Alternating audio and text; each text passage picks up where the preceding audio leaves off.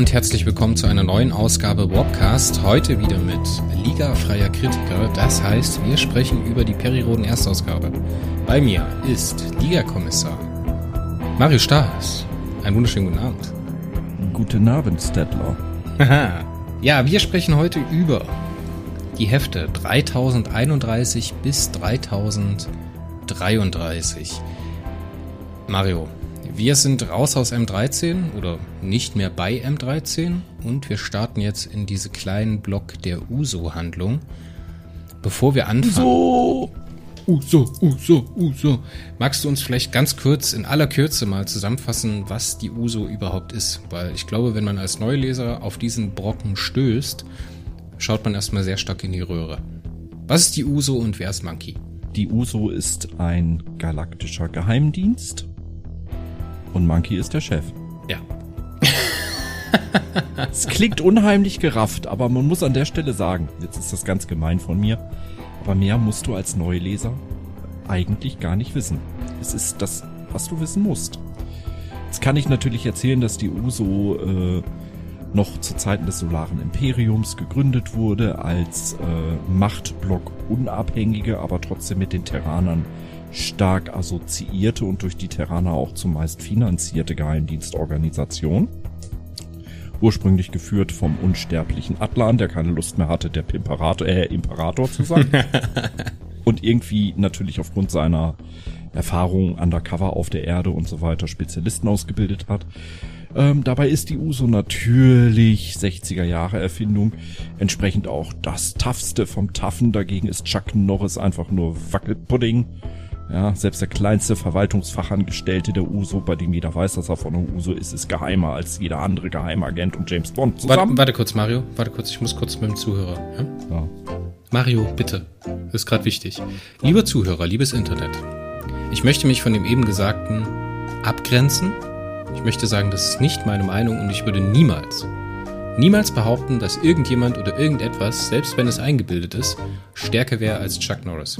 Danke, Mario, du darfst weitermachen. Als ich Langeweile hatte, erschuf ich Chuck Norris. Und entsprechend war die USO halt, äh, ja, die überknüppelharte, geile, ähm, hauptsächlich übrigens aus äh, tyrannischen, umweltangepassten rekrutierte Geheimdienstorganisation. Und äh, die hat viele Wirren mitgemacht, hat jede Besetzung der Milchstraße irgendwie so halbwegs überstanden. Sie residiert im Quinto Center, ein ausgehöhlter Mond. Der ist auch geheim, der Standort. Und seit einigen Jahrhunderten ist der Oxtorner Monkey, dessen äh, besonderes Zeichen künstliche Augen und ein nicht vorhandener Humor sind, ähm, deren Chef. Ach ja, und Monkey ist unsterblich. Ist ja auch ein, ist ein ZA-Träger. Zellaktivator. Ja. Dadurch, dass er Oxtorner ist, kann er sogar den äh, Schuss aus einem Impulsstrahler oder einem Thermostrahler direkt auf ihn, äh, wenn es jetzt nicht zu großes Geschütz ist, äh, durchaus auch so einen Schuss mal wegstecken. Stark. Ich habe mal gelesen, dass die sich sogar gegen einen, ich glaube in 33 war es, 30, 33, dass die sich sogar gegen einen äh, Haluter in Drangwäsche behaupten können. Ja, da gab es mal äh, zu Beginn des Konstrukteure des Zentrumszyklus zwei Oxtorner, äh, die äh, auf äh, dem Neptun oder den Neptunmonden, irgendwo war das, einen der äh, Zeit äh, Polizisten gefangen nehmen konnten. Und ein Zeitpolizist ist ja nichts anderes als ein etwas noch stärkerer Haluter. Also man braucht ungefähr so anderthalb bis zwei Haluter, um einen Zeitpolizisten zu gefangen, äh, gefangen zu nehmen. Und zwei Oxtorner braucht es, um so einen Zeitpolizisten gefangen zu nehmen. Also ein Oxtorner ist offensichtlich kampftechnisch, wenn er es richtig macht, durchaus in der Lage, einem Haluter gefährlich zu werden, wobei der Haluter, wenn er sich äh, Struktur verdichtet, wahrscheinlich die Überhand ge- gewinnen wird. Allein wegen Geschwindigkeit und so, ne? Aber ein Oxtorner hat durchaus so eine Underdog-Chance. Ist ja auch nicht unsere erste Begegnung mit einem Oxtorner im Zyklus, sondern wir hatten ja auch schon die. Auf Seite der Gegner hatten wir den. Im On-Pirat war das, glaube ich, ne? Das war der, der Reiter des On-Legaten, der da unterwegs gewesen ist. Und ist nicht auch die äh, Chefin von Phylax, wie heißt sie? Die ehemalige, die verstorbene Ja, Besitzerin, ja, ja, ja, ja, ja. Die ist ja auch Die, die, die Tote, die Leiche. Mhm. Genau. Ja, cooles Konzept. Ich mag das ehrlich gesagt ein bisschen so. Ich finde auch das Auftreten hier ganz spannend. Aber jetzt lass uns erstmal in altbekannter Art und Weise in das Heft einsteigen. Wir sprechen über Periroden, Band 3031 aus dem Mythoszyklus. Titel ist Die Gewaltigen von Everblack. Es geschieht im Leerraum Rettung durch einen Unbekannten. Autor ist Susan Schwarz, also known as Uschizic. Titelbildzeichner ist Dirk Schulz. In der Illustration stammt auch von Dirk Schulz. Erstmals erschienen ist das Heft am 20. September 2019 und die Hauptpersonen sind, und jetzt kommt's, Posnur Oroze, Zacke, der Markgraf und Vran Rasch Dreller. Und der Roman spielt vom 25. bis zum 27. Januar 2046 NGZ. Damit sind wir leicht versetzt. Also wir sind zwei Wochen vergangen zwischen der Handlung hier und der davorhergehenden Handlung bei M13. Wir sind unterwegs im intergalaktischen äh, Leerraum und jetzt sprechen wir über das Titelbild. Also das Titelbild sieht komisch aus. Der hat sich entweder auf die Lippe gebissen oder ist gerade ein Kaugummi am Kauen. Magst du verraten, wer das ist auf dem Titelbild? Also es ist ganz klar Monkey, ja, davon abgesehen, aber irgendwie äh, das meiste, was ich zu dem Titelbild sagen kann, dürfte wahrscheinlich nicht gerade zur Beliebtheit meiner Person beitragen. Also lass ich's. Und gib ihm einfach nur ein von zehn Sternen. Na, zwei, zwei. Nimm mal bitte, nimm mal bitte die Hand und deck mal den Mund bis zur Nasenspitze hin ab. Arnold Schwarzenegger. Nee, Samuel L. Jackson. Arnold Schwarzenegger. Ah, nee. Ja, auch ein bisschen. Ja, stimmt. Ja, das ist, das ist Schwarzenegger und Z Jackson zusammengemorpht irgendwie auf eine gewisse Art und Weise. Und es sieht einfach nicht gut aus. Ist, nee. Ich hätte es durch, nein, nein. ich hätte es durchaus spannender gefunden, hätte man gesagt, okay, wir nehmen jetzt hier nicht den äh, Monkey, so wie er in der Serie aussieht nun mal, sondern man nimmt den Markgraf halt sein, sein alter Ego, das er da spielt, mit dieser Metallmaske. Das fände ich ehrlich gesagt ein bisschen spannender. Und leider hat Hätte man es versäumt, dieses, dieses Schiff im Hintergrund ein bisschen größer darzustellen. Ja, irrelevant. Ja. Ähm, es hätte auch dazu geführt, hätte man den Markgraf dargestellt, dass die Überraschung des Romanendes nicht im Endeffekt durch das Titelbild schon zerspoilert wurde. Ja, das ist halt leider auch schade. Ne? Selbst ich, der nicht, der nicht weiß, wer Monkey eigentlich ist, weil das das erste Mal ist, dass ich ihn treffe, chronologisch gesehen, wusste, dass es halt Monkey ist, weil wir halt schon irgendwann mal über die Dunkelwelten-Trilogie gesprochen hatten und da hattest du mir erklärt, wer Monkey ist. Ja, schade. Schade, schade Schokolade. Kommen wir zur Handlung, oder? Mhm. Würdest du bitte? Ein kairanisches Patrouillenboot wird im Leerraum von Fragmentraumern scheinbar paranoider Postis angegriffen und schwer beschädigt. Die der neuen USO angehörende Nike Quinto unter der Führung des Markgrafen greift ein und schleppt den havarierten Augenraumer ins Hofsur-System, welches die geheime Hauptbasis der Karaner in der Nähe ihres aktuellen Sternrades sei. An dieser Stelle wollen wir wie immer der Peripedia für diese fantastische Kurzzusammenfassung danken. Jo. Ich muss sagen, wie der Roman anfängt auf diesen, diesen kairanischen Augenraumer, finde ich ehrlich gesagt ganz spannend, weil das so ein bisschen Einblick gibt. Ne? Also wir haben jetzt hier diese Havarie von diesem Schiff, diesen, diesen äh, ja, zum Langweilen verurteilten Kommandanten von dem Schiff, der irgendwo im Leerraum auf Patrouille gehen muss. Ich musste immer so ein bisschen an Star Trek denken, an den Anfang vom The First Contact Film, als sie äh, Jean-Luc Picard da zur Patrouille der neutralen Zone abstellen. Das ist, ist mir so in den Kopf gekommen. Ja, das fand ich toll und auch diese Erwartungshaltung der gesellschaftlich verfestigten Regeln, dass ein kairanisches Schiff, was äh, havariert ist, so, muss sich in die Luft sprengen, um halt nicht in die Gefahr zu geraten, irgendwelche Geheimnisse, gerade übers Sternrad zu verraten. Finde ich auch toll, wie die Susan das hier macht oder die Uschi das hier macht, so dass sie halt beidseitig so ein bisschen mit der Erwartungshaltung des Lesers spielt und halt auch nicht immer mit allen Sachen rausrückt. Das finde ich ehrlich gesagt ganz toll. Äh, Geht Uso-seitig für mich nicht ganz auf, weil es halt sehr anstrengend ist zu lesen, aber so auf Seiten der Kairaner hat das schon alles Hand und Fuß. Weil es halt auch nicht Ja. im, im Schlaglicht der Aufmerksamkeit steht, gell? Also ich erinnere mich an das Heft noch recht gut in der Hinsicht, als dass ich vor allen Dingen die Name Drops geliebt habe. Nike Quinto war zum Beispiel ein Chef der äh, Uso, deswegen auch Quinto Center.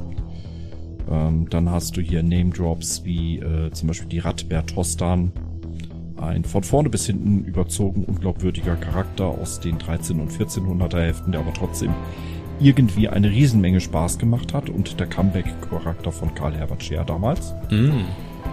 Ähm, ich liebe die Kairana-Namen. Ionu, Ion Guma Bal der Reise. also das, das, das ist das ist genau wie dieser Posno Orotze. Weißt du, wenn du das so, so ein bisschen, äh, wie, wie man das so mit diesem Klischee-Tucken haften, ne? Hm. Posno Orotze. Dann, dann klingt das so, als, als hätte da irgendwie ein Schwede äh, eine Nasennebenhöhlenentzündung. Diese Namen, ey. Entschuldigung, aber nee, ich, äh, zu lesen sind sie cool, aber mein Gott, versuch die mal auszusprechen. Da kriegst du ja einen an der Waffel. Ich fand vor allem toll, dass es nicht bloß die Namen sind, die hier für die Kairaner bei rumspringen, sondern auch, dass dieses, das hat man ja, glaube ich, bei den vorhergehenden Heften auf IA schon besprochen, dass so ein bisschen auf das Zusammenleben von Kairanern untereinander eingegangen wird. So, was bedeuten die Hände, wie ist das mit den Aromamündern und sowas. Das finde ich schon ehrlich gesagt ganz toll und das, das normalisiert sich hier für mich, weißt du?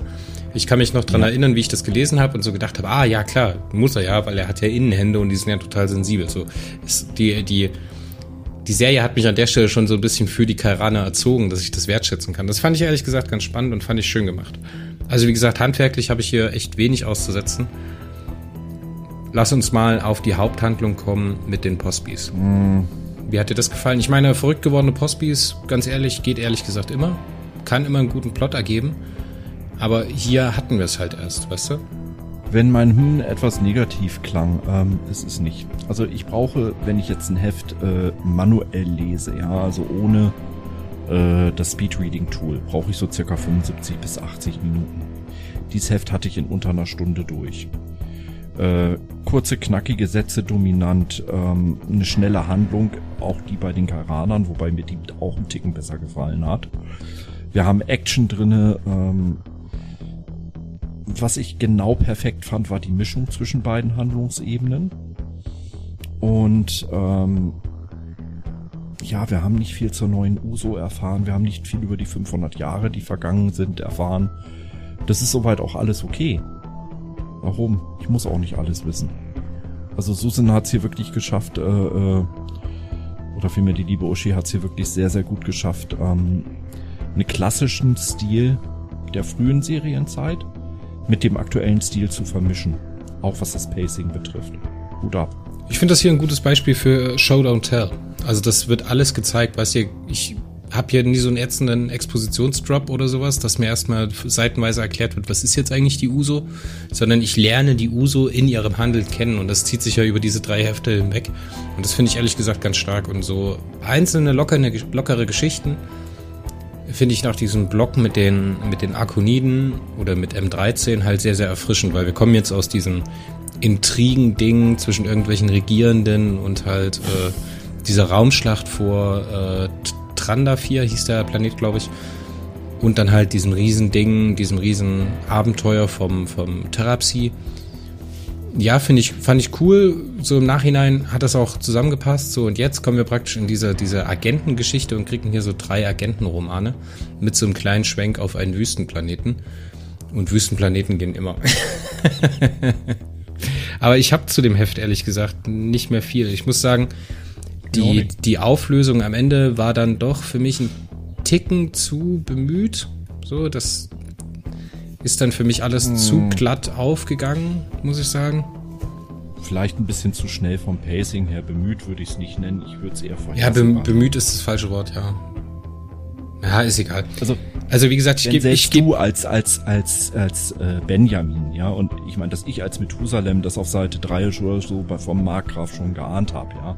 Wenn du das aber als als Benjamin schon zu Anfang ahnst, auch auch mit dem Titelbild, dann äh, ist definitiv diese Überraschung so nicht äh, äh, gelungen aus dem Grunde, dass dass es einfach ja vielleicht zu wenig Platz war in den Heften.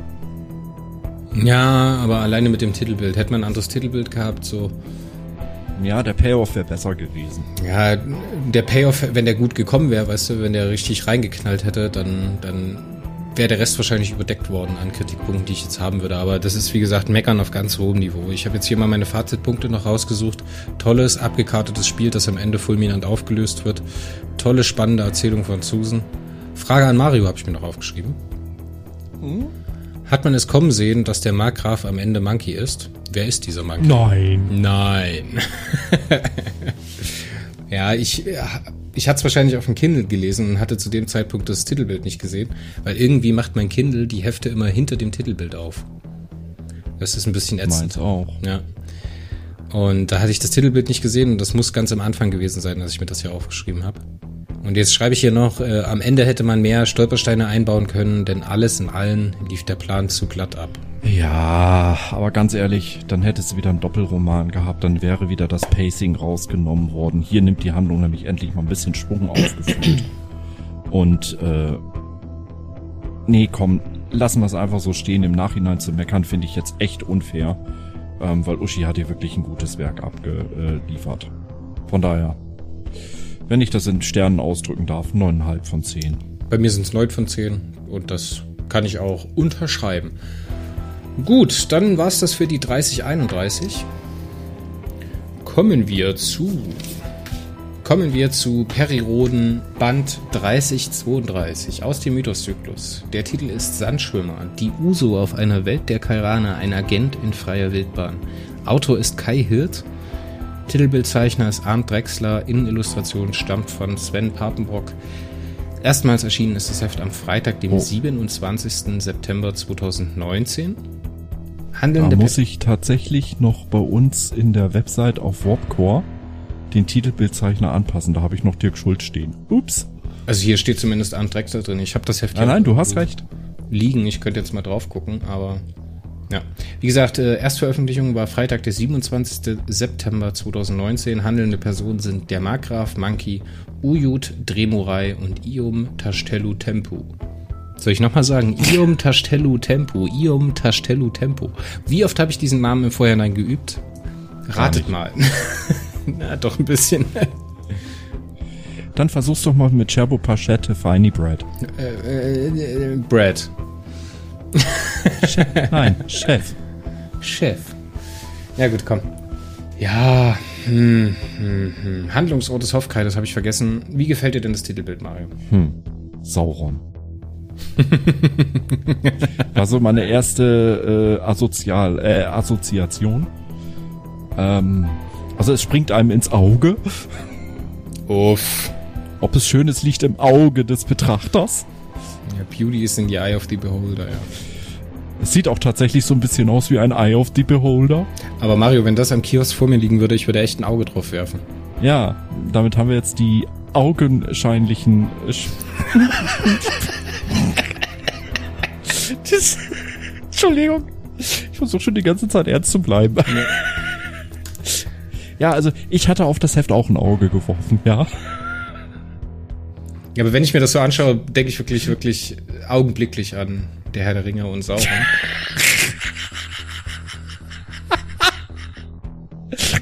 Entschuldigung.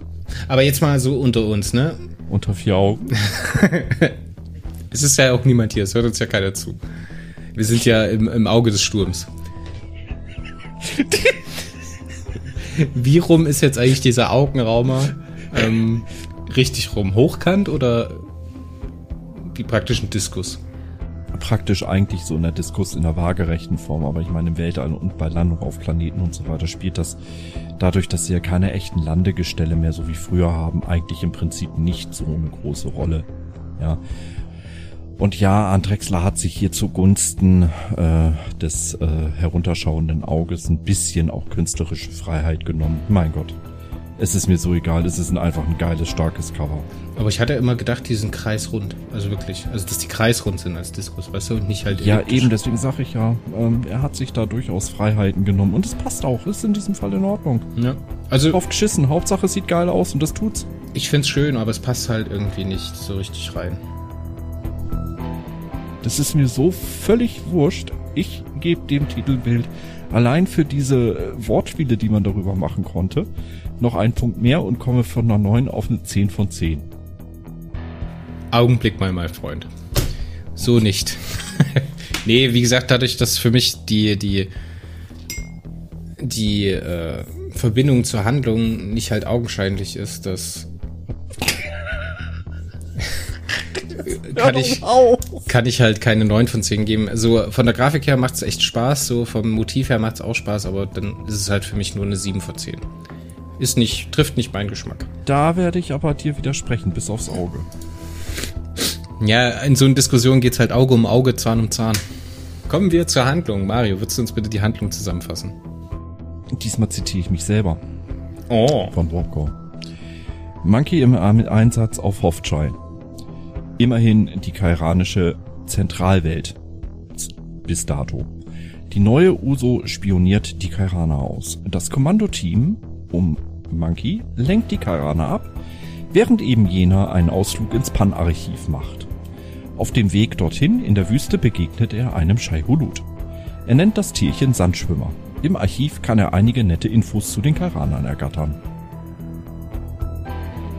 Ich find's cool, wie das hergeleitet wird, so dass die Uso halt diesen, ja, dass die diesen Plot von schieben, dass die sagen, okay, Kairana, passt auf, wir haben euch jetzt abgeschleppt, wir haben die Teltraim aus dem letzten Roman nach Hofchai geschleppt und äh, bieten euch jetzt praktisch unsere Hilfe an, um zu erreichen, dass die äh, Uso eine Art, eine Art Freibrief bekommt, um ihre Dienste in der Milchstraße wieder anbieten zu dürfen.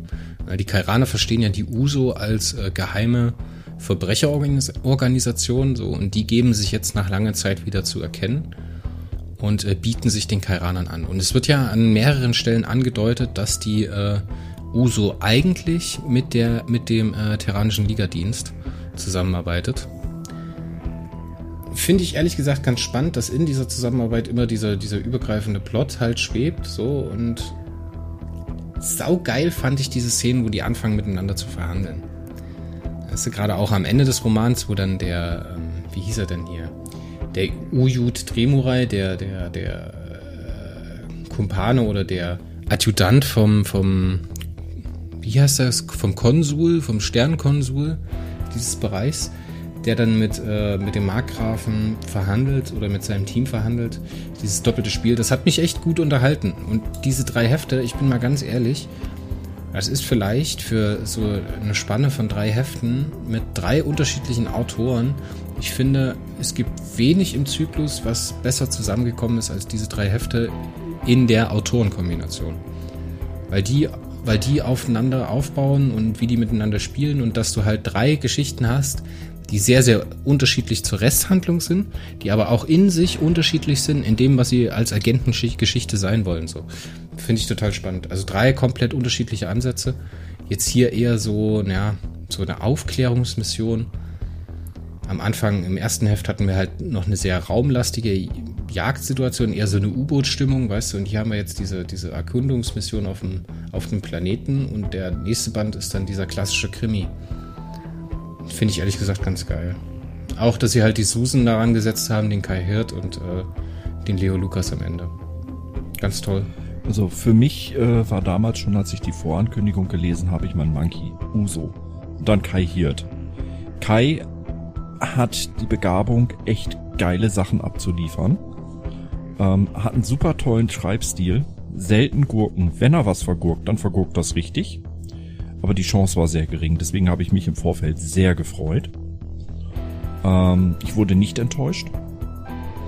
Ähm, ich lese so ein bisschen mal von, von meiner Wortcode-Rezension äh, durch äh, äh, vor. Also ich habe das Heft genossen. Geniales Cover. Ein Monkey, der alles auf eine Karte setzt.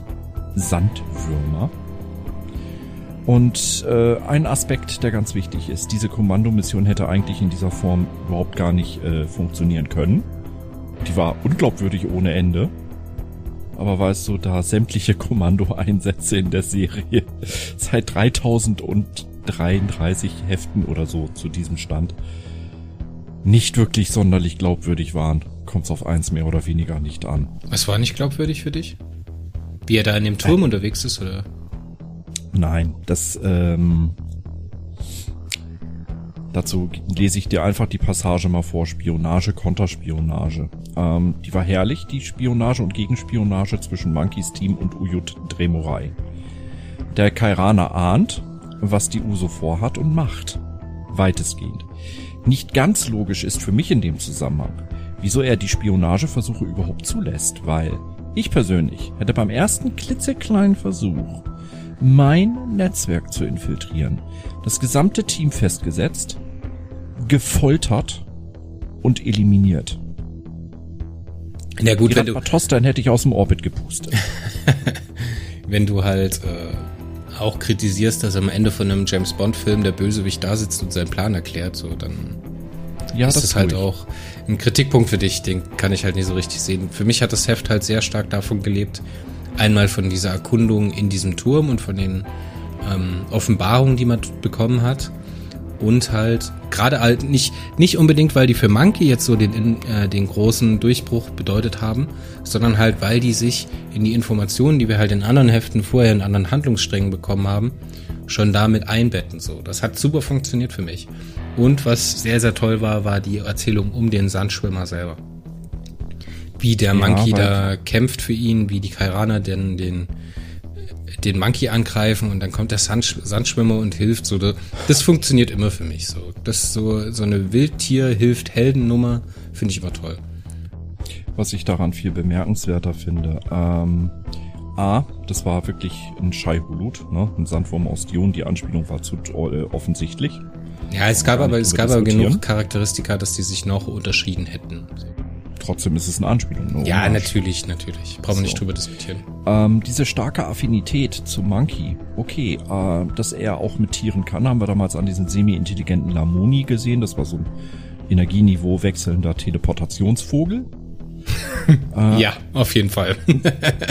so war Monkey zu Anfang. Und ähm, damals hast du halt Monkey gehabt, der das Viech halt geduldet hat und das war's. Hier lernen wir eine neue Seite am Uso-Chef kennen. Und zwar, ähm, so hart er gegen Menschen und andere Intelligenzwesen ist, so weich ist er im Endeffekt bei Tieren. Und das ist ein Gesichtszug, den hat er mit zwei ganz charakteristischen Menschenzügen äh, gemeinsam. Menschen mit einer starken Empathiestörung, wie zum Beispiel ähm, Autisten und bei absoluten Psychopathen. Ja, genau, da wird ja auch immer so ein bisschen mitgespielt. Ne? Auch gerade wenn du, du hast ja dieses kleine Team, das da unterwegs ist, gerade auch am Anfang in dem Hotel, wo, wie sie dann Monkey da rausholen. Das ist schon alles sehr, sehr cool. Das hat mich so ein bisschen an die äh, Bourne-Filme erinnert oder an die Mission Impossible-Filme. Gerade auch der nächste Band ist sehr, sehr stark Mission Impossible-lastig. Das jetzt hatte für mich eher so eine Stimmung wie äh, die äh, Born Identity oder wie die alle heißen, ich weiß es gar nicht. Mit Matt Damon in der gesehen, Haupt. Hab, hab, nee, habe ich nie gesehen, weil allein dieser Name, Matt Bourne, finde ich schon so blöd, gucke ich gar nicht erst. Matt Bourne, nee, James, Jim Bourne, nee. Matt Damon spielt den auf jeden Fall. Sind aber sehr, sehr tolle, ja. sehr, sehr tolle Filme. Wenn du Franka Potente noch kennst, die hat da auch mitgespielt die mag ich nicht, hat auch einen blöden Namen. Filme mit ihr gucke ich nicht, weil sie einen blöden Namen hat. ja, und das meine ich ernst. Das ist der Grund, warum ich die Filme mit ihr nicht gucke. Ja, aber was die Filme auf jeden Fall gemacht haben, die haben diese, diese neuere Interpretation von so einem Agenten, wie er dann später auch in den, in den Daniel Craig James Bond Filmen passiert ist, haben die so ein bisschen vorweggenommen um die 2000er oder Anfang der 2000er. Und das kam mir jetzt hier so in den Kopf ich hatte aber die ganze Zeit so ein bisschen Probleme, weil hier haben wir ja so ein bisschen Charakterspiel auch mit drin vom Monkey. Für mich war da die Trennschärfe zu Perry nicht unbedingt da. Wenn wir jetzt wirklich bloß das betrachten, was wir im letzten Heft gelesen haben und in diesem Heft, dann wirkt er halt wirklich sehr, sehr Perry-mäßig. Für mich. Nö, für mich überhaupt nicht. Die ganze Kälte, die er ausstrahlt und so weiter, ist völlig anders. Perry ist eher weich, Monkey ist hart. Ja, dass er hart ist, ist zu dem Zeitpunkt halt noch nicht rübergekommen. Mag sein, dass das jetzt wieder durch die bisherigen Erfahrungen mit ihm äh, bei mir geprägt ist. Will ich dir jetzt gar nicht widersprechen, dass du als Neuleser das anders ähm, empfindest. Völlig in Ordnung. Wie sagst du immer so schön, it cannot be unseen. in diesem Fall bei mir schon, weil, ach so, so meintest du es rum, dass ich das, ja, mh, genau, ja. Also ich fand, die, um meine Fazitpunkte noch abzuarbeiten, ich fand das Ding echt spannend. Ähm, der Wechsel der Erzählperspektiven ist für mich halt immer ein ganz, ganz schweres Problem, gerade wenn es halt darum geht. Da ist vielleicht so ein kleines technisches Manko in dem Roman, was bei mir nicht ganz gut angekommen ist, ist, dass die teilweise Szenen simultan erzählt haben, als es da gerade in diesem Hotel unter, äh, zur Sache ging. Wie Monkey dann dort rausgekommen ist, das hat für mich nicht, war nicht so flüssig, wie der Kai Hirt sich das vielleicht gewünscht hätte. Ähm, wie gesagt, das ist bei mir nicht angekommen, das wäre vielleicht ein kleines Manko. So alles in allem, wenn Monkey halt noch ein bisschen mehr, ein bisschen was Eigenes auch in den Heften bekommen hat. Und klar, wenn du sagst, es ist ein Autor, der halt sehr, sehr viel Spaß mit, mit, mit Monkey hat, mit der Figur, der neigt natürlich auch eher dazu zu sagen, okay, ich gehe jetzt tief rein in den Charakter, ich sage jetzt, nehme jetzt mir kleine Einzelheiten raus, die ich bearbeiten möchte und halt so, so eine klare Abgrenzung für den Erstleser oder für den Neuleser oder Einsteiger in die Serie, der jetzt hier wirklich Monkey das erste Mal sieht, zu den anderen Helden, zu Atlan, zu Bully, zu Perry, ähm, findet meiner Meinung nach nicht statt. Und das ist halt ein kleines Mango. Deswegen gibt es einen ganz kleinen Abzug, aber trotzdem war ich super unterhalten. Ich gebe 8 von 10. Bevor ich meine Wertung abgebe, kommt der Altherrenwitz des Abends. Chris oh, hat mir die Vorlage oh, geliefert. Oh. Als er sagte, tief reingehen, da fällt mir nämlich ein. Halt. Achtung beim Arschkriechen, gehen Sie nie so tief rein, dass Sie dem Gegenüber zum Halse raushängen. Der war gut, der war richtig gut. Der hat mir gefallen. Applaus. Danke. so, was ähm, gibst du dem Ja, Heft? bei mir hat das Heft knapp siebeneinhalb von zehn bekommen. Hey. Ähm, zur Begründung, warum ich das ein bisschen ähm, hart sehe, ist halt wieder das äh, mit dem mit der Kommandomission, die aus meiner Sicht so nicht funktioniert hätte. Aber ich bin halt auch äh, stark, deswegen kann ich mich mit Monkey auch relativ gut identifizieren. Ich habe ja selber eine gewisse Form der Empathiestörung. Und ich bin sehr stark norddeutsch pragmatisch. Ja, wenn irgendwas für mich eine Gefahr bedeutet, wird's ausgemerzt. Fragen brauche ich nicht. Ich muss es nicht wissen. Potenziell gefährlich, weg damit, entsorgt. Ja, und diese Sichtweise ähm, erwarte ich eigentlich vom Geheimdienst. Und ja, es passt zu den Kairanern. Sie versuchen ja das Leben zu achten und zu erhalten, wo sie können, außer sie farmen Vitalenergie, was ja aber offensichtlich das ganze Volk nicht weiß. Das wird ja später dann bla bla bla bla bla. Hier merkst du übrigens, das war für mich noch ein Punkt, warum ich dem Heft vielleicht doch lieber sogar acht von zehn geben sollte. Ähm, die Karaner glauben tatsächlich tief innen drinne, dass sie was Gutes tun, zumindest diese. Dass sie wirklich Frieden bringen, dass sie wirklich ein Segen für die Milchstraße sind. Sie glauben es wirklich. Das passiert ja hier und da mal. Das hatten wir auch in IA oder auf IA, als Perry in dieses Stützpunkt der Kairaner eingetaucht ist, äh, eingedrungen ist. Da hatte ich auch so das Gefühl, dass halt Teile der kairanischen Bevölkerung halt auch wirklich dran glauben, okay, wir tun hier was Gutes. So, und den habe ich das echt abgekauft. Und das sind so die Momente, wo ich sage, so, ey, das ist halt echt keine Trivialliteratur mehr, wo man dann echt so vielschichtig da reingeht und sagt, okay, wir haben jetzt auf der einen Seite die Machthabenden, ne? Die sind halt für uns alle fremd. Für uns als so Betrachter oder als Leser sind das halt die Kairaner, eine homogene Masse. So, und jetzt erfahren wir so langsam, okay, es gibt halt Unterschiede, es gibt Abstufen, es gibt korrupte Schweine, es gibt absolute Machtwesen, wie wir es ja in Ich erinnere mich äh, kennengelernt haben. Und es gibt aber halt durchaus Leute, die überzeugt davon sind, den Frieden in die Galaxis zu bringen. Das finde ich ehrlich gesagt sehr spannend. Bin ich großer Fan davon, wenn das so heterogen dargestellt wird. Was ich sehr geliebt habe, war eine Erkenntnis aus diesem Roman, die mich eigentlich damals schon ziemlich erschüttert hat. Die Kairaner glauben an die Unverletzbarkeit und an die äh, ganz spezielle Reinheit der, äh, äh, der Daten. Und da sie da so daran glauben, wundert es mich so unheimlich, dass sie überhaupt den Posizid gewagt haben. Weil eines ihrer allerhöchsten Güter ist die Reinheit der Daten. Ja, ja, das ist krass. Also es zeigt dann auch nochmal, wie gewissenlos ver was für gewissenlose Arschlöcher die Führungsriege gewesen sein muss. Ja, Und wie verzweifelt. Aber ich würde sagen, zu dem Heft haben wir uns genug ereifert. Kommen wir zum nächsten oder zum letzten für heute Abend. Und wir kommen zu Heft 3030 aus der Perioden-Erstausgabe. Mhm. Wir sprechen über das Phantom von Lepso, Lord Admiral Monkey auf der Freihandelswelt.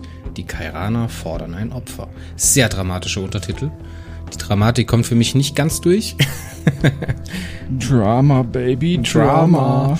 Und wenn wir einen kennen, der Drama kann, dann ist das Leo Lukas. Der ist auch Autor von diesem Heft, Titelbildzeichner ist wieder an Drexler. Innenillustration stammt von Sven Papenbrock.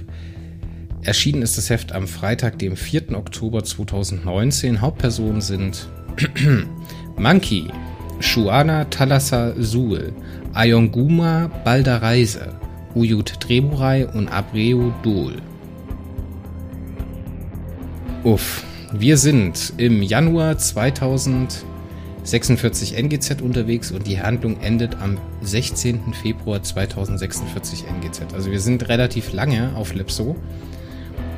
Es kommt im Roman leider auch nicht so richtig rüber, deswegen wundert mich das auch gerade. Und wie gesagt, wir sind auf dem Planeten Hof-Chai am Anfang noch und dann auf Lepso selbst. Alles klar, Mario. Magst du uns mal ganz kurz die Handlung zusammenfassen? Nein, weil wir das Titelbild noch nicht hatten. Oh, wir haben das Titelbild vergessen. Oh nein. Leute, das Titelbild finde ich toll. Das macht was ganz Eigenes. Ich finde, das ist das erste Mal jetzt in dem 3000er-Zyklus, dass wir in diesen, diesen Farbton reinkommen. In diesen weiß, lila, ja, wie sagt man dazu? Purple. Das würde Prince, glaube ich, sehr gut gefallen, das, das äh, Titelbild. Finde ich ehrlich. Purple Rain. Purple Rain. So Nein, du nicht, ich kann singen. Und ich finde schön, wie die sich die Stimmung darüber kommt, ehrlich gesagt. Das hat mir ganz, ganz, ganz, ganz gut gefallen. Finde ich auch toll. Wenn Später haben sie öfters noch mal so, so leichte Anleihen an diesen Farbton. Aber diesen speziellen Farbton habe ich in der Serie vorher kaum auf Titelbildern gesehen und auf den Titelbildern danach so in der Art auch nicht mehr. Ja, wenn wir mal in die Titelbildgalerie reinschauen, da, das taucht schon nochmal auf, ne? gerade bei 3047, ähm, das Sextadinspan, der Sextadinspan und halt im ersten Teil, äh, im, im ersten Dioversums-Quartett, äh, im vierten Heft Mars, der 3053, da taucht das auch nochmal auf. Ja, aber nur so ein bisschen der obere Teil. Der untere Teil ist einzigartig und äh, das ist ein Cover, was ich mir persönlich äh, als Kunstdruck habe machen lassen. Ich mag einmal diesen Technobaum und ich liebe an der anderen Seite, ich liebe diese diese Form von von Magenta, Pink, Lila, Grau, Blau ineinander überlaufend. Es ist einfach nur herrlich. Ich müsste jetzt wirklich nochmal in die Grafik reinschauen, aber es ist halt kaum schwarz. Oder es ist wirklich nicht schwarz. Es sind einfach nur dunkle, bunte Töne, die halt in einem Spektrum drin sind. Und das gibt für mich halt wirklich was 10 von 10. Ohne Mist. Auch da mit dem- mit dem Gleiter. Der Extorner da unten, der ist, ist das einzige, was mir nicht gefallen hat, was irgendwie stört. Ähm, der wirkt irgendwie völlig nicht in den Proportionen zu dem Baum passend und in den Körperproportionen noch irgendwie zu breit. Hätte man den rausgelöscht, wären es 12 von 10, äh, so sind's bei mir 11 von 10. Ja, es wäre wahrscheinlich sonst nur Stimmung gewesen und halt kein Handlungsbezug. Aber ich habe da nichts dran zu meckern. Ganz, ganz, 10. ganz, ganz toll. Nee, 10 von 10. 10 von 10 ist gut. 11. Nein, beruhig dich, ruhig, ruhig, Mario, ruhig. Es ist das für mich eines der zehn geilsten Cover, die ich in dieser Serie je gesehen habe. Und ich bin mit Lob ja nun wirklich nicht so überschwänglich. Ich habe ja überall was zu meckern, aber hier nicht. Alles klar. So, jetzt können wir zur Handlung kommen, oder? Haben wir noch was? Nee. Die Handlung, Mario. Monkey und die neue Uso im Einsatz auf Lepso. Und wie immer ist die Freihandelswelt Lepso ein Sammelpunkt für alle Verbrecher und den Abschaum der Galaxis. Ein Phantom wird gejagt. Eine Art Superdieb. Vermutlich Psyche gehabt.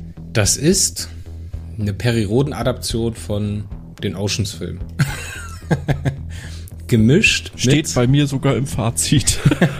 gemischt mit so einer klassischen Krimi-Dynamik, muss ich sagen. Also die Dynamik von dem, von dem, von dem Film hätte ich beinahe gesagt, von dem Heft ist, dass man halt auf der Jagd, im Auftrag der Karaner Jagd auf dieses Phantom von Lepso macht.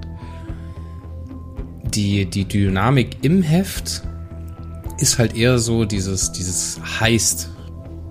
Ist, glaube ich, das Genre im Film Heist-Movie. ja. Ja, wo es um einen Bankraub geht, wo ein Casino überfallen werden soll und so weiter und so fort. Dass man sich halt dieses Team zusammen, zusammensammelt und dann da reinpackt. Ähm, ich muss sagen, ich habe dieses Heft nicht gelesen, sondern ich habe mir das Hörbuch dazu angehört. Uff. Ja, ja, mache ich grundsätzlich auch nicht, aber mir ist dabei was aufgefallen, dass der Leo Lukas seine Romane irgendwie sehr, sehr gut zu dem Sprecher, der da das Hörbuch einspricht. Ich muss mal ganz kurz schauen, ich glaube, das ist Martin Bross. Ob das stimmt? Ja, Martin Bross spricht das äh, Hörbuch von äh, Phantom von Lepso. Und die beiden passen wirklich wie Arsch auf Eimer. So, der, der Leo Lukas, der hat ja so eine, viele und gerade auch die Freunde vom Radio Freies Erdruss äh, haben das ja auch vor kurzem kritisiert, dass er sehr viel Exposition mit reinbaut. Das stimmt, das sehe ich auch, ne? Aber irgendwie schafft er das auf eine so flüssige Art und Weise zu machen, weil er immer wieder den, den Charakter ranholt, so dann lässt er den irgendwas wahrnehmen, keine Ahnung, irgendeinen Bezug in die äh, Seriengeschichte und in diesem Zuge erklärt er das dann direkt.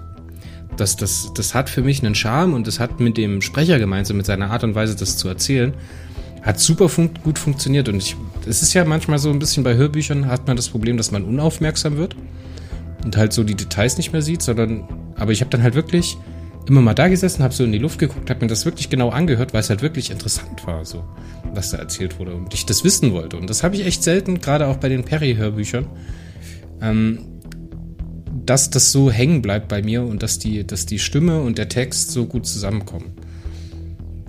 Ja, also. Nichts gegen Tratnik, aber ich weiß, was du meinst und vor allen Dingen. Ähm ja, gerade die Tratnik, die Silberbände, die frühen, die, die, die hörst du dir an und du denkst dir so, ja, okay, habe ich gehört. Aber was jetzt so.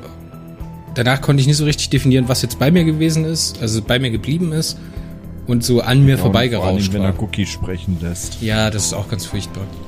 Ich habe letztens die, die äh, übrigens mal auf deinen Tipp hin die Hörspiele Plejaden gehört. Komme ich auch nicht drauf klar, sind nicht meins. Aber äh, Santiago Ziesma alias SpongeBob als Cookie, die Stimme, passt. Super. Perfekt. Das ist Cookie. ja, wenn du, wenn du so einen prominenten deutschen Sprecher bekommst, dann hast du natürlich gewonnen für eine. Gerade, das passt ja wieder wie Arsch auf Eimer mit Cookie.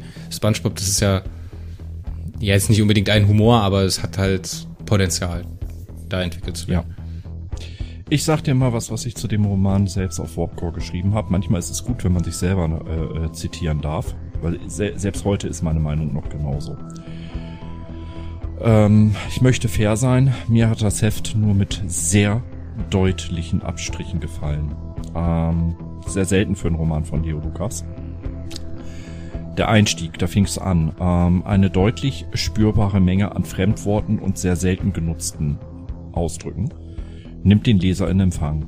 Mein erster Gedanke dazu war, äh, Leo, man kann es auch ein bisschen übertreiben. Ich meine, es gibt den Perrys einen Anstrich von gehobener Literatur, so ein ganz bisschen. Allerdings, ich lese Perry Roden zum Entspannen zwischendurch. Und nicht als Hochliteratur. Ist bei mir nicht ganz so gut angekommen. Das ganze Heft ist bei dir nicht so angekommen, oder? Der Einstieg. Okay, ach so, der Einstieg. Inhaltlich war das Heft soweit ganz okay, allerdings hat es mich dann doch verwirrt gegen Ende. Weil da wird erst ewig auf Lepso eingegangen, die Spielwiese präsentiert. Schön. Um dann in einer, Achtung, und das habe ich 2019 so geschrieben, um dann in einer Oceans 11-artigen Orgie gegen Ende durchgehetzt zu werden. Ergo, Auftakt las ich wie ein Doppelband. Ende war derart gequetscht, dass ich verwundert gucken musste, wie jetzt Ende, hä?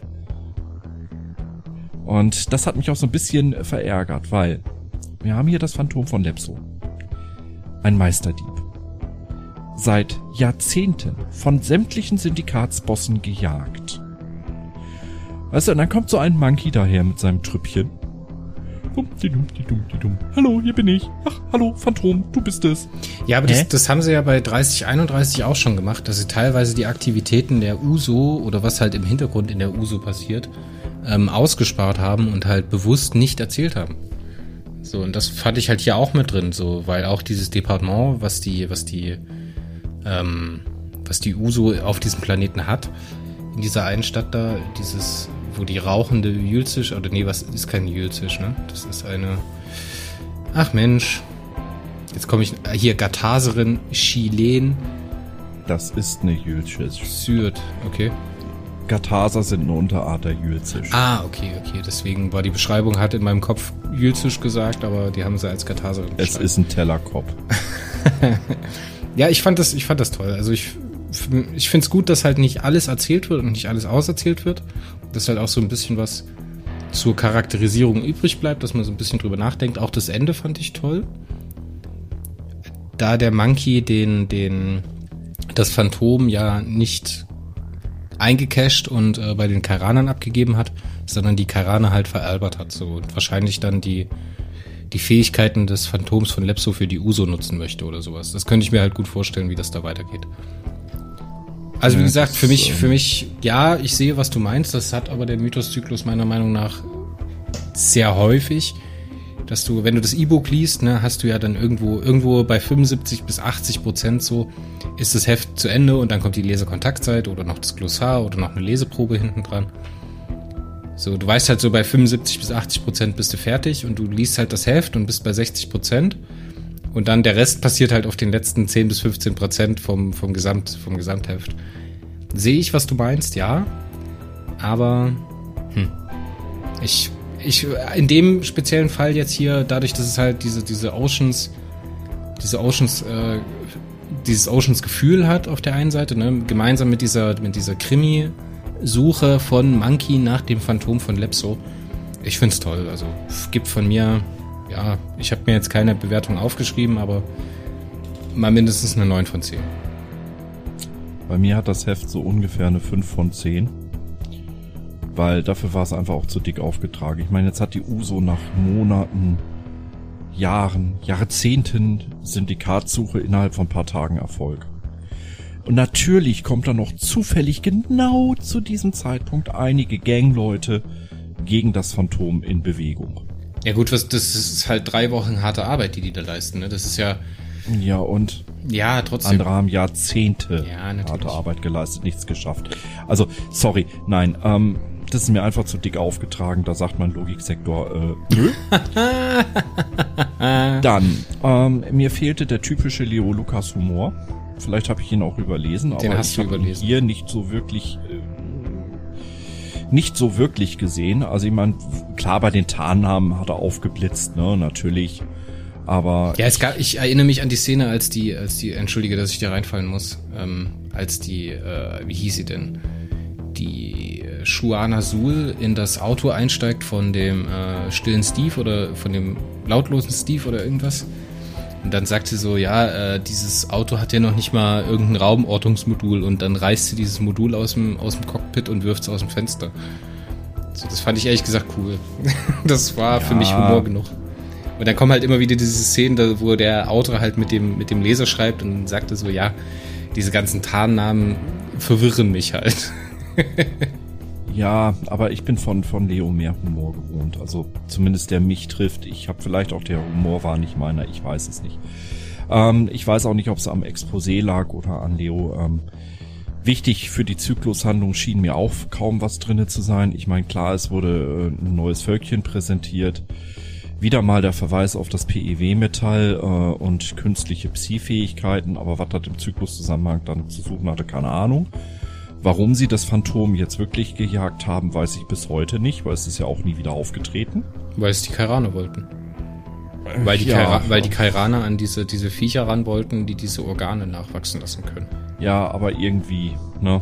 Ähm, es hat nie wieder Relevanz gehabt, von daher, Map. Ähm, habe ich es auch offensichtlich verdrängt. Ich habe dann abschließend geschrieben, spannend. Aber war das ist halt was, das, nee, das ist halt was, das kannst du dem Roman nicht ankreiden. Ne? Aber das machen wir beide ja sehr, sehr häufig. Ich kann es ihm ankreiden. Es ist vielleicht nicht immer ganz fair, aber ich kann es. ähm, spannend war das Phantom von Lepso dennoch geschrieben und kurzweilig unterhalten wurde ich. Da kann ich auch nicht dran rütteln, will ich auch gar nicht. Aber eben die Abzüge in der B-Note. Ähm, ich habe zu der Zeit gehofft, dass wir mehr Monkey äh, bekommen werden in Zukunft. Ja, haben wir. Und auch gerne weitere Agentenabenteuer. Hm, haben wir nicht ganz so. Aber bitte, bitte, bitte, mit etwas mehr Platz für die Story und nicht so abgehetzt. Also hier muss ich ganz klar sagen, hätte man ohne weiteres auch einen halben Roman dazu packen können, ohne dass es langweilig geworden wäre. Wäre vielleicht dann auch im Impact äh, bei mir besser angekommen. Ich habe dem wirklich nur eine 5 von 10 gegeben und da stehe ich heute noch so. Es hat nicht meinen Geschmack getroffen. Ja, das ist schade. Na gut, Geschmack ist immer Geschmackssache, ne? Das äh, Ja. kennen wir. Ich meine, man wirft mir ja äh, in gewissen Perigruppen schon vor, dass ich die neuen Sachen einfach immer viel zu gut äh, bewerte und die alten äh, verreiße. Nö. Wenn etwas nicht gut ist, dann sage ich es auch oder bei mir nicht gut ankommt. Und da kann das neu sein oder alt sein. Da kann es sogar einer meiner Lieblingsautoren, in diesem Fall der Leo sein, den ich wirklich als Mensch und Autor sehr, sehr schätze. Aber wenn es mich nicht anspricht, spricht es mich nicht an und dann kriegt er das auch aufs Brot geschmiert. Fertig. Kannst du dich noch an die äh, Nummer 3113, die Meute von Jochzo erinnern? Da kommt ein, da kommt ein Mehandor vor, ein Springer. Mhm. Und der ähnelt sehr dem Springer, der hier angesprochen wird. Ja, das sind Klischeespringer. Also diese, diese Feinschmeckertum, also am Anfang von diesem Roman haben wir ja diesen Mehandor da, der mit der, mit der Suhl am Shakern ist. Ja. Und der sich als Feinschmecker äußert. Also das ist halt so ein Charakteristikum der Springer. Die Springer kannst du dir so ein bisschen vorstellen wie von, vom Verhalten her wie so ein jovialer Russe, ne? Dieses, oh, Brüderchen, kommst, du trinkst du einen mit mir. Wie der Kumpel das von halt- Pierce Brosnan aus den, aus den James Bond Filmen aus Russland. Richtig. Ja, ja, ja. Lebemänner, ja, Genuss und so weiter, dass es unter der Fassade marode ist und, und zerbröckelt. Wen interessiert's denn? Hauptsache nach außen hin geil gewirkt und ein bisschen gefeiert und gute Laune. Solange dabei ein Geschäftsabschluss im Hintergrund stehen könnte. Ja, ja. Ich finde, die Baniter So die bekommen Springer. hier, die Baniter bekommen hier so ein bisschen mehr Hintergrund, weil das ist was, das habe ich bis jetzt Ja. vermisst. Wir haben ja Klondike A1 als handelnde Person mit dabei. Und die wird hier mit, äh, werden hier mit positioniert. Und worüber wir, denke ich, noch sprechen müssen, ist diese Sklavennummer da auf diesem Planeten. Das fand ich ehrlich gesagt sehr, sehr krass. Wir haben ja die Shuana Sul, die da am Anfang zu diesen 99 Tagen Haft in Anführungszeichen ne, verurteilt wird, die sie praktisch nicht bewusst wahrnimmt. Aber diese 99 Tage nutzt dieser, dieser ähm, wie heißt er denn, der Banita, äh, um sie nach allen Regeln der Kunst zu missbrauchen. Auf alle Arten, die man sich vorstellen kann. Das fand ich ja, ehrlich gesagt und? eine sehr, sehr perverse Vorstellung. Und du erinnerst dich aber doch nicht dran, also, wen kümmert's? Ja, aber sie erinnert sich ja dran. Sie Ja, kommt ja, dann da. hat sie Pech gehabt, hätte halt keine Scheiße gebaut. Wow. Und auch, dass es da dieses Sklavenhaus gibt, wo Leute sich selbst als Sklaven für bestimmte Jahre anbieten, das fand ich auch sehr, sehr krass. Passt aber irgendwie Ja, in diese, dieses Haifischbecken-Lab so gut rein. Das ist Lepso, das ist halt eine Freihandelswelt. Da ist alles erlaubt, was irgendwie kapitalistisch geht. Also wie gesagt, ich fand's cool. Und auch, dass die biologischen Prädikate von irgendwelchen Spezies mit diesem Hyperkristall-Problem kombiniert werden, weil wir haben ja die Szene, als Monkey dann in diese, diese Börse oder irgendwas ist, in dieses Institut da reingeht, mit diesem Sekret aus der Jülzisch, was die in ihrer Pubertät oder so aus, ausscheiden, was irgendwie zur Stabilisierung von Hyperkristallen dient und was halt total wertvoll ist, finde ich total krass. Also finde ich gute Idee, dass man das halt da so ein bisschen in das normale Zusammenleben von irgendwelchen Gangstern mit reinpackt, dass man halt mit solchem Kram handelt. Gibt diesem ganzen, dieser Hyperimpedanzerhöhung und dem Problem mit den Hyperkristallen halt ein bisschen mehr Fleisch. Auch wenn es halt wenig ist, ne, und wenn es zu wenig alles in allen auftaucht, vor allen Dingen in der Auswirkung. Aber hier taucht es schön auf und so hätte ich mir halt einfach mehr Kram gewünscht. Es hätte mehr Impact gehabt, wenn es nochmal aufgetaucht wäre. So ist es halt einmal erwähnt und ja. hm. Ja, schade, ne? Übrigens, dieser Banita, das war das Fahrrad 2 oder auch Arad A2. Arad A2, genau. genau. Ich habe mir nur an Fahrrad, habe ich mich erinnert. Ne, schöne Sache, alles klar. Mario, ich gebe eine 9 von 10, du eine 5 von 10. Nee, was hast du gesagt? 5, Ja. ne? 5 von 10. Das Titelbild ist fantastisch. Wirklich sehr, sehr schön. Und äh, dann würde ich sagen, kommen wir zu einem Ende, oder? Hast du noch was? jo. Dann hören wir uns Nein. beim nächsten Mal, wenn wir auf die Reise gehen nach Ankaisin. Uh. Bis wohin geht denn der nächste irgendwie wie ein Handlungsblock? hübsches Mädchen. damit wir den Leuten vielleicht sagen können, was sie sich anschauen können. Also 34, 35, 36, glaube ich, ne? Hm, 34, 35, 36, 37, 38. Und mit 39 geht's dann wieder woanders weiter. Nee, 39 ist auch noch da drin. Na, da sind wir auch noch auf der Rasse, ja. Das ist ein Block. Uiuiui, da haben wir viel zu tun. Da kannst du mal die graue Materie in deinem Kopf anspannen. Alles klar, damit verabschieden wir uns. Das war wieder ein Kirschenessen mit Mario Stars. Ja. Ohne Augen auf den Kirschen. Ich habe gerade auch noch mal gesagt. Ja, ja, okay. Wir denken viel zu oft augenscheinlich das Gleiche. Ja. Wir sind in zwei Wochen wieder dran, Mario. Dann halt mit unserem Ausflug nach Ankaisin mit fünf Heften, wenn ich das jetzt richtig im Kopf habe, bis 3039. Fünf, sechs. Sechs Hefte, wow. Und äh, dann freut euch in der nächsten Woche auf Bulls Bulletin, dann glaube ich mit Heft 20 aus der Neo-Reihe. Wir sind raus. Mario, schönen Abend dir noch. Zuschauer, Zuhörer, wann immer ihr das hört, einen schönen Tag. Und äh, bis zum nächsten Mal. Mario sagt Tschüss. Sagt Tschüss.